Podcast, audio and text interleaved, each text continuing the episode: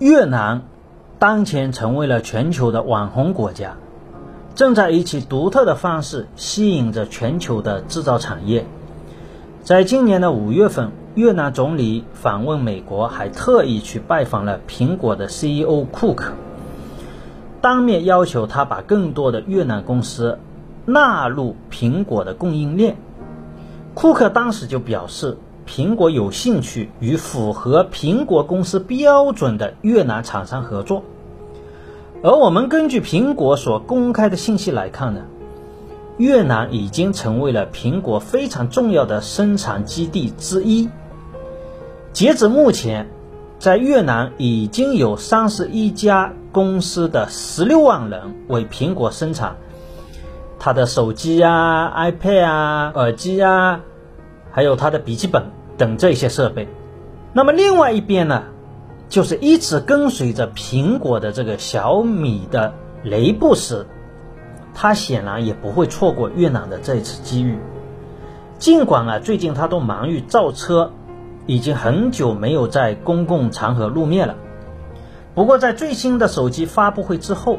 就有媒体报道小米要去越南建一个二十万方的。基地生产手机，投资额八千万美金。而这一则消息也获得了小米官方的证实，说越南只是公司在东南亚的产品布局，并非整个生产链迁往越南。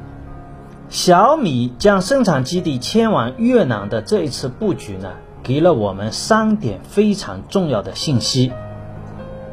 一。制造业正在往越南搬迁，这是全球新一轮产业分工的必然。由于我们国家经历了四十年的制造业发展之后，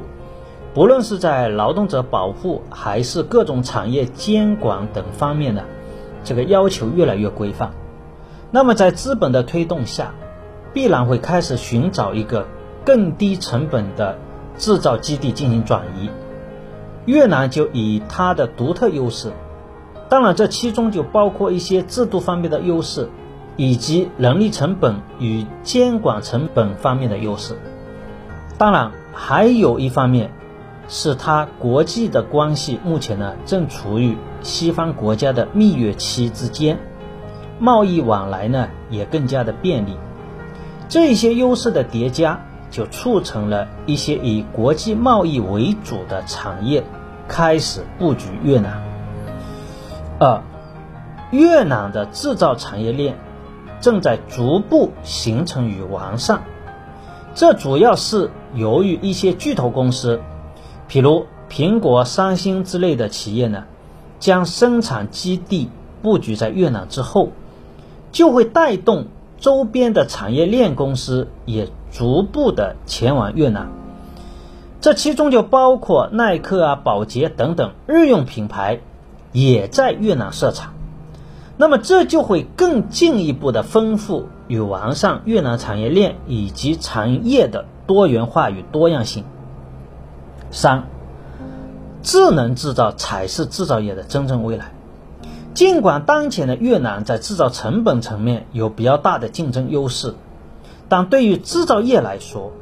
决定未来真正的核心竞争优势无非是两方面。一方面是技术的升级，另外一方面呢，则是智能制造技术的实施。未来的制造所依赖的并不是人力成本的优势，而是以机器人的自动化生产最大程度的取代人力成本，这才是未来制造业竞争的核心。对于小米来说，当前将一部分制造基地迁往越南也是情理之中的事情，因为小米一方面有国际贸易竞争的需要，另外一方面呢，则是它当前的核心利润啊，主要还是依赖于制造成本的下降。因此呢，迁往制造成本更低的越南，对小米来说